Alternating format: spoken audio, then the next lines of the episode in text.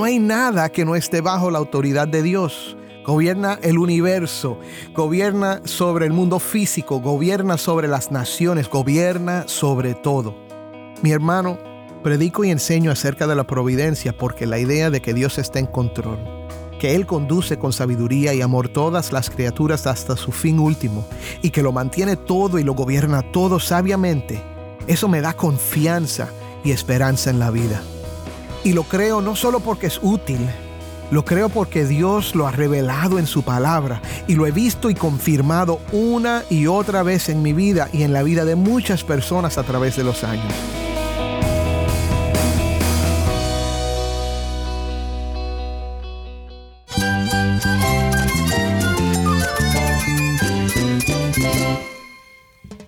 Cristo es mi todo. Cristo es el Rey del universo, es quien guía nuestras vidas. Él es grande y amoroso. Él es real. Solamente Jesucristo es nuestro Señor y Salvador.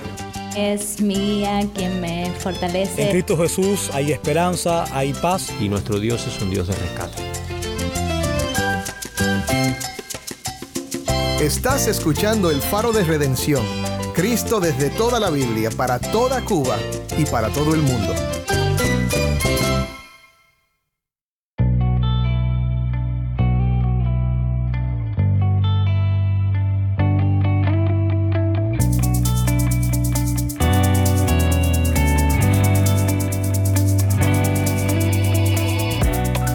Hola, soy el pastor Dani Rojas, el nuevo director y locutor de El Faro de Redención.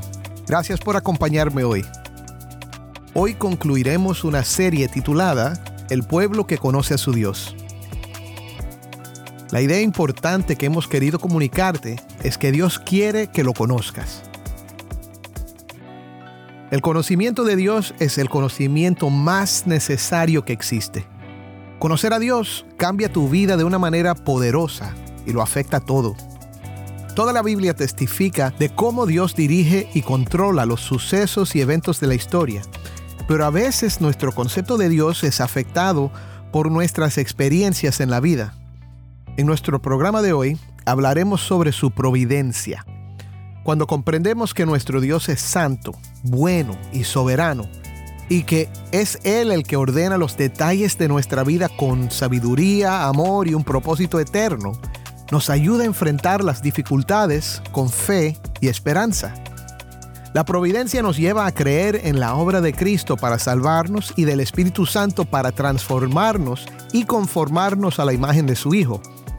Vamos a descubrir lo que la palabra nos dice acerca de la providencia y sobre todo cómo ésta se manifiesta en la vida, muerte y resurrección de Cristo. Así que busca una Biblia y prepárate para usarla y quédate conmigo para conocer mejor a Dios y ver a Cristo en su palabra.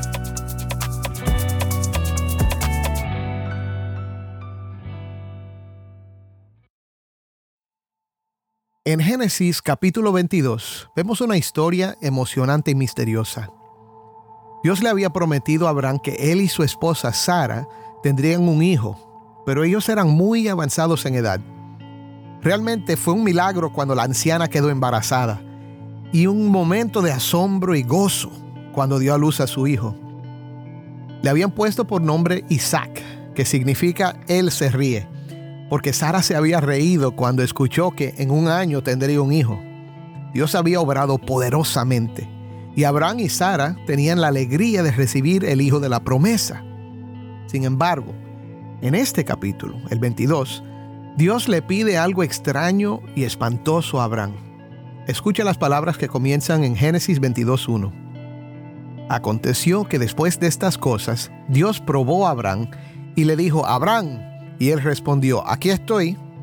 Y Dios dijo, toma ahora a tu hijo, tu único, a quien amas, a Isaac, y ve a la tierra de Moría, y ofrécelo allí en holocausto sobre uno de los montes que yo te diré. Sería una subestimación enorme decir que lo que Dios le pidió a Abraham fue difícil. Esto no era algo que Dios le había pedido antes. Abraham conocía a Dios como misericordioso y bueno. Sin embargo, cuando Dios se lo pidió, Abraham comenzó las preparaciones y se encaminó hacia el monte Moría para ofrecer a su hijo. La narrativa es dramática. caminaron por tres días hacia el monte con dos siervos. Cuando llegan al monte, Abraham e Isaac suben solos y el muchacho, cargando la leña, le pregunta a su papá, ¿dónde está el cordero para el holocausto? Abraham le contesta, Dios proveerá. En hebreo literalmente dice, Dios verá, Dios se ocupará de eso. Cuando llegan al lugar, Abraham edifica el altar, arregla la leña y entonces toma a su hijo, lo ata y lo pone sobre la leña en el altar. Toma el cuchillo y lo levanta para hundirlo en Isaac. Génesis 22 entonces nos dice, pero el ángel del Señor lo llamó desde el cielo y dijo, Abraham, Abraham. Y él respondió, aquí estoy. Y el ángel dijo, no extiendas tu mano contra el muchacho ni le hagas nada, porque ahora sé que temes a Dios, ya que no me has rehusado tu hijo, tu único hijo. Entonces Abraham alzó los ojos y miró y vio un carnero detrás de él trabado por los cuernos en un matorral. Abraham fue, tomó el carnero y lo ofreció en holocausto en lugar de su hijo. Y Abraham llamó a aquel lugar con el nombre de El Señor proveerá, como se dice hasta hoy, en el monte del Señor se proveerá.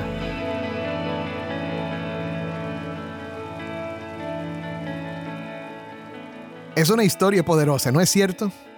Podemos ver en ella la fe de Abraham, que caminó tres días considerando que su hijo ya estaba muerto porque Dios se lo había pedido. Abraham caminaba confiando en lo que Dios le había prometido. Dios le había dicho, por Isaac será llamada tu descendencia. Romanos 4:12 dice que Abraham estaba plenamente convencido de que lo que Dios había prometido, poderoso era también para cumplirlo. También vemos en la historia una sorprendente prefiguración en el carnero que murió en vez de Isaac de otra muerte sustitutoria siglos más tarde. Dios llamó a Abraham a sacrificar a su único hijo, pero Dios mismo sacrificó a su hijo unigénito y él fue nuestro sustituto. Cristo mismo es el sacrificio sustitutivo para todos los que ponen su fe en Él. Todo esto está presente en la historia, pero el tema de hoy es la providencia. Y en esta historia vemos un gran ejemplo de la providencia en acción. Antes de explicarlo, déjame explicar la palabra y darte algunas definiciones históricas de la providencia. Primero, la palabra providencia está relacionada con la palabra proveer. Proveer, como ya lo sabes, es suplir lo necesario para algo. Un padre, por ejemplo, provee por su familia cuando trabaja para obtener lo que su familia va a necesitar. La palabra viene de dos palabras en latín que significan ver antes. La palabra providencia tiene la misma raíz. El catecismo de Heidelberg lo explica con una pregunta y su respuesta. Pregunta, ¿qué entiendes por la providencia de Dios? Respuesta, es el poder todopoderoso y siempre presente de Dios, por el cual Dios sostiene en su mano el cielo y la tierra y todas las criaturas, y las gobierna de tal manera que las hojas y la hierba, la lluvia y la sequía, los años fructíferos y magros, la salud y la enfermedad, la prosperidad y la pobreza. De hecho, todas las cosas que nos ocurren no ocurren por azar, sino por su mano paterna. El catecismo de la Iglesia Católica también tiene una buena definición y más corta. La providencia se refiere a las disposiciones por las que Dios conduce con sabiduría y amor todas las criaturas hasta su fin último. Juan Damasceno, teólogo y escritor del octavo siglo, dijo que la providencia es la voluntad divina que lo mantiene todo y lo gobierna todo sabiamente. Tomás de Aquino definió la providencia como el orden de Dios de todas las cosas hacia su fin. Ahora, todas estas definiciones tienen una idea en común, que Dios está en control y que nada pasa al azar. No hay accidentes, no hay errores en la vida, por más caótica que parezca. La doctrina de la providencia está basada en lo que Dios nos ha revelado acerca de sí mismo en la Biblia. Es decir, que Dios es bueno, todopoderoso, sabio y absolutamente soberano sobre todo. Ahora, primero, Dios gobierna todo el universo. El Salmo 103, 19 dice que el Señor ha establecido su trono en los cielos y su reino domina sobre todo. Efesios 1.11 dice que Dios obra todas las cosas conforme al consejo de su voluntad. Ahora, segundo, gobierna además el mundo físico. Por ejemplo, Job 37.10 dice, del soplo de Dios se forma el hielo y se congela la extensión de las aguas. El Salmo 104.14 dice, Él hace brotar la hierba para el ganado y las plantas para el servicio del hombre, para que Él saque alimento de la tierra. Tercero, Dios reina también sobre los asuntos de las naciones.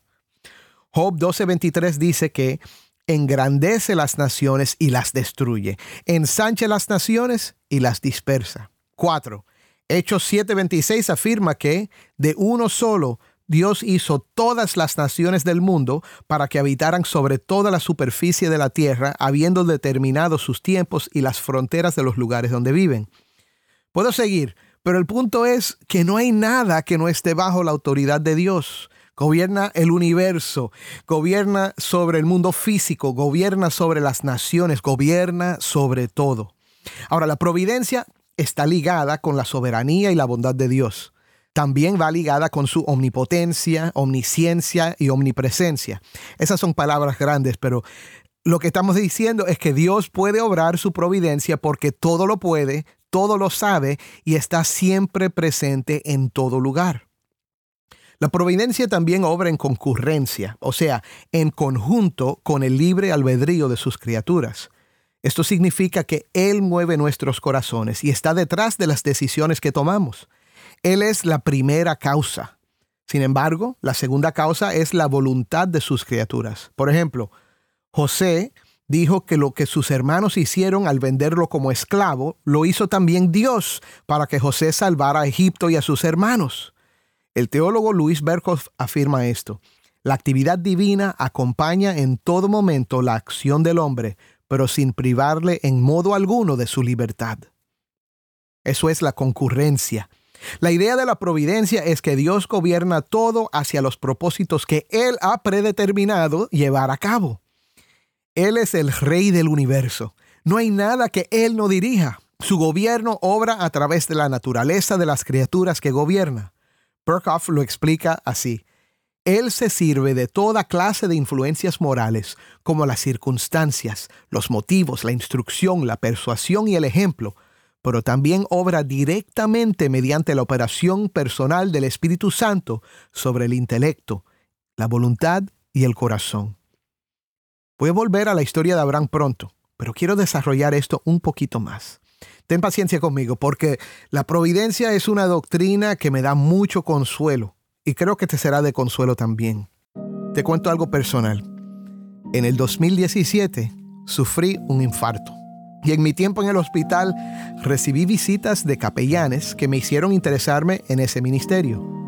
Cuando tuve la oportunidad de ser capellán en un hogar de ancianos, decidí aplicar y me dieron el trabajo, aunque no tenía todavía la educación formal adecuada para hacerlo.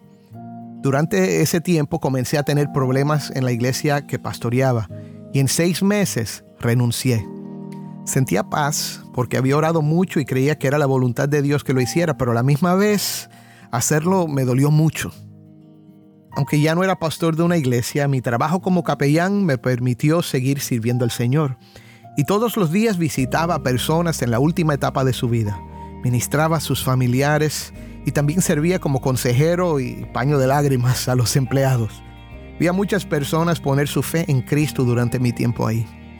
Durante la pandemia pude ministrar a muchas personas enfermas o que habían perdido seres queridos y ofrecerles esperanza por medio del Evangelio. Y ya que tenía más tiempo porque no estaba pastoreando, pude dedicarme a terminar mis estudios teológicos y sacar una maestría en el Seminario Bautista Southwestern. Me gradué y todo iba muy bien cuando nos informaron en el trabajo que iban a cancelar el programa de capellanía. Me iba a encontrar sin trabajo. Ese verano, Daniel Warren me entrevistó en el Faro de Redención. Entre la entrevista le comenté que me iba a quedar sin trabajo. Él ya estaba orando para encontrar a quien lo sustituyera porque el Señor lo estaba llamando al trabajo pastoral de tiempo completo. Cuando por fin me ofreció la oportunidad de entrevistarme para ser el nuevo director y locutor del Faro, ya yo estaba preparado y era el momento oportuno. ¿Qué te estoy describiendo, mi hermano? Esa es la mano de Dios, moviendo las cosas para llevar a cabo sus propósitos. Esa es la providencia. Y Dios siempre trabaja así. Mira, yo nunca hubiera elegido tener un infarto o renunciar al ministerio de mi iglesia o perder mi trabajo como capellán y mucho menos sufrir el dolor que estas cosas me causaron.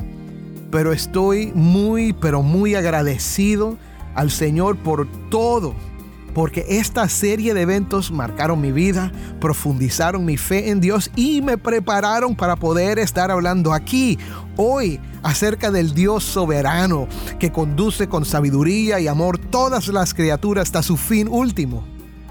Estoy cierto y creo con todo lo que soy que todas las cosas que nos ocurren no ocurren al azar, sino por su mano paterna. La providencia de Dios se ocupa de todo, de lo bueno, de lo malo, lo grande y lo pequeño, lo que nos hace reír y lo que nos hace llorar. Dios está en control de todo y creo, y te exhorto a creer lo que Pablo dice en Romanos 8, 28. Para los que aman a Dios, todas las cosas cooperan para bien. Esto es, para los que son llamados conforme a su propósito. Hablaremos más de este versículo al final, pero ahora Voy a volver a la historia de Abraham. Cuando Dios le pide algo extraño a Abraham, el hombre no parece humano. La Biblia no nos dice que lloró, ni que preguntó por qué, ni que se quejó. Aunque Génesis no nos dice lo que pensaba, Hebreos 11, 17 al 19 lo explica de esta manera. Por la fe, Abraham, cuando fue probado, ofreció a Isaac, y el que había recibido las promesas ofreció a su único hijo fue a él quien se le dijo, en Isaac te será llamada descendencia. Él consideró que Dios era poderoso para levantar aún de entre los muertos, de donde también en sentido figurado lo volvió a recibir.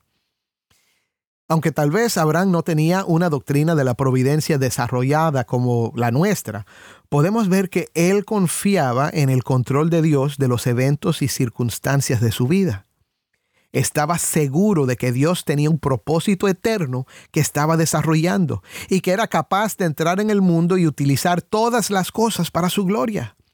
Cuando Dios proveyó un carnero como sustituto, Abraham confirmó que Dios había visto y proveído.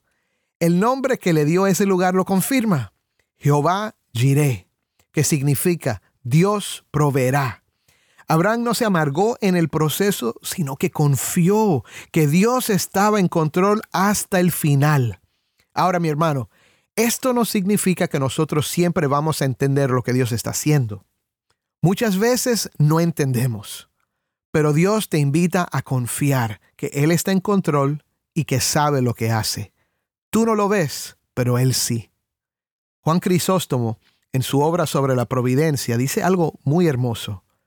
Cuando un hombre inexperto ve por primera vez a un joyero fundir el oro y mezclarlo con cenizas y paja, si no espera hasta el final pensará que el oro está arruinado. Espera el resultado final y mira cómo acaban las cosas. Mi hermano, todo está bajo el control de Dios. Nada pasa al azar y nada toma a Dios por sorpresa.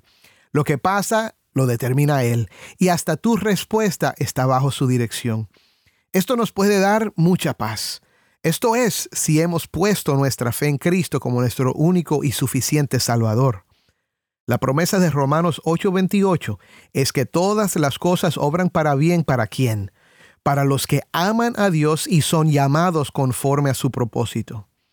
Si pones tu fe en Él, esto es cierto de ti.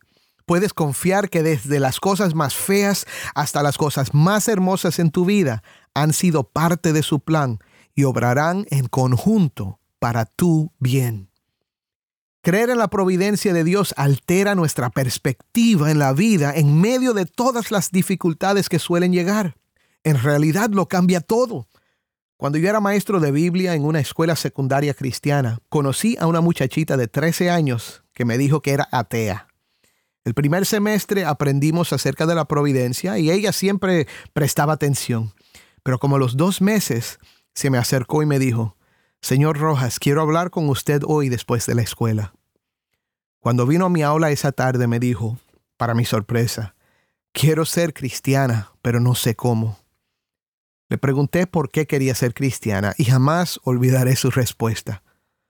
Usted nos enseñó que Dios obra a través de los eventos y circunstancias de nuestras vidas. Yo quiero creer eso. Mi papá murió cuando yo era una niña chiquita y sufrimos mucho después de su muerte. Yo estaba enojada con Dios, pero sus palabras me han hecho ver que es posible que Dios tenga un propósito detrás de esto. Escúchame, el ateísmo la había dejado sin esperanza. La idea de la providencia de Dios le había mostrado que su dolor no había sido en vano.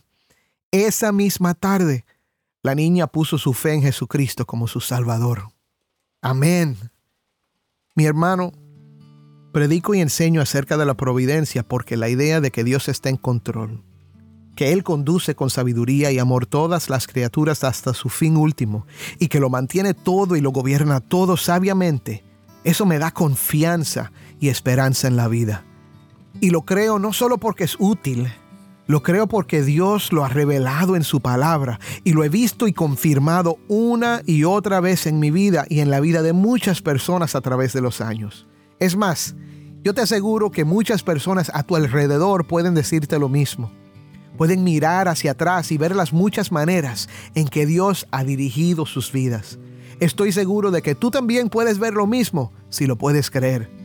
El hecho de que hoy tú estés escuchando este programa es parte de la providencia de Dios. Si escuchas hoy su voz, no endurezcas tu corazón y cree en Cristo. Él fue el sustituto que murió en tu lugar y te ofrece perdón y vida eterna si confías en Él hoy. Hazlo. Te dejo con las palabras de un himno acerca de la providencia. Maravilla sobra Dios en la profundidad, calma la fiera tempestad y pasa por la mar. Oh santos, ya valor mostrad.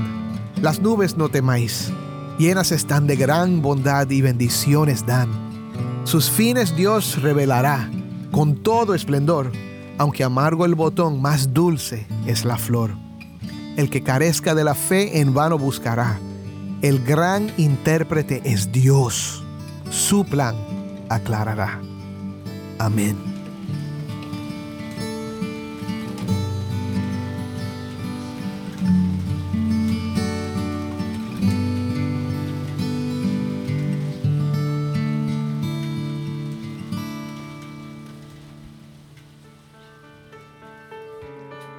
Soy el pastor Dani Rojas y esto es el faro de redención.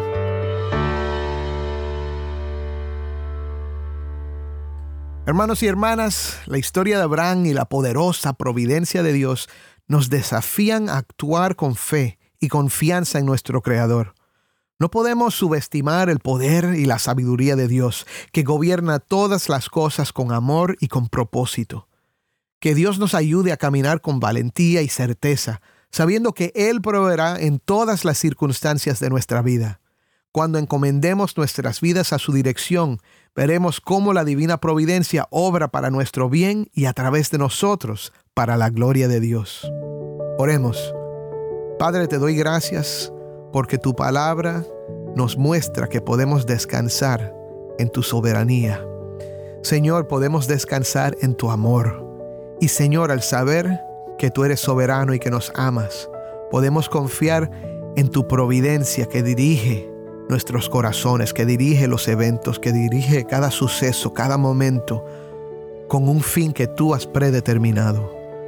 Gracias Señor, porque sobre todo tú nos has mostrado tu amor en enviar a tu Hijo Jesucristo a morir en nuestro lugar, a resucitar para justificarnos Señor, y ascender al cielo para preparar un lugar para todos los que pongan su fe en Él. Ayúdanos a confiar en ti y esperar siempre en tu soberanía y tu providencia. En el nombre de Cristo oramos. Amén.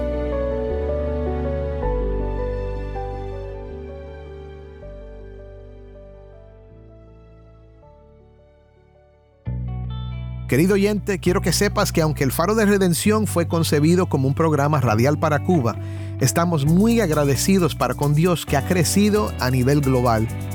Si nos escuchas en Cuba y también fuera de Cuba, te agradecemos por pasar este tiempo con nosotros explorando temas que fortalecen nuestra fe cristiana. No olvides seguirnos en las redes sociales, en Facebook, Instagram y Twitter Solo búscanos como El Faro de Redención. Por estos medios encontrarás más contenido durante la semana para animar tu fe. Para obtener más información sobre nuestro ministerio y cómo puedes ser parte de nuestra misión, visita nuestra página web elfaroderedención.org. De nuevo, elfaroderedención.org. Agradecemos tu sintonía y que Dios te bendiga con su gracia.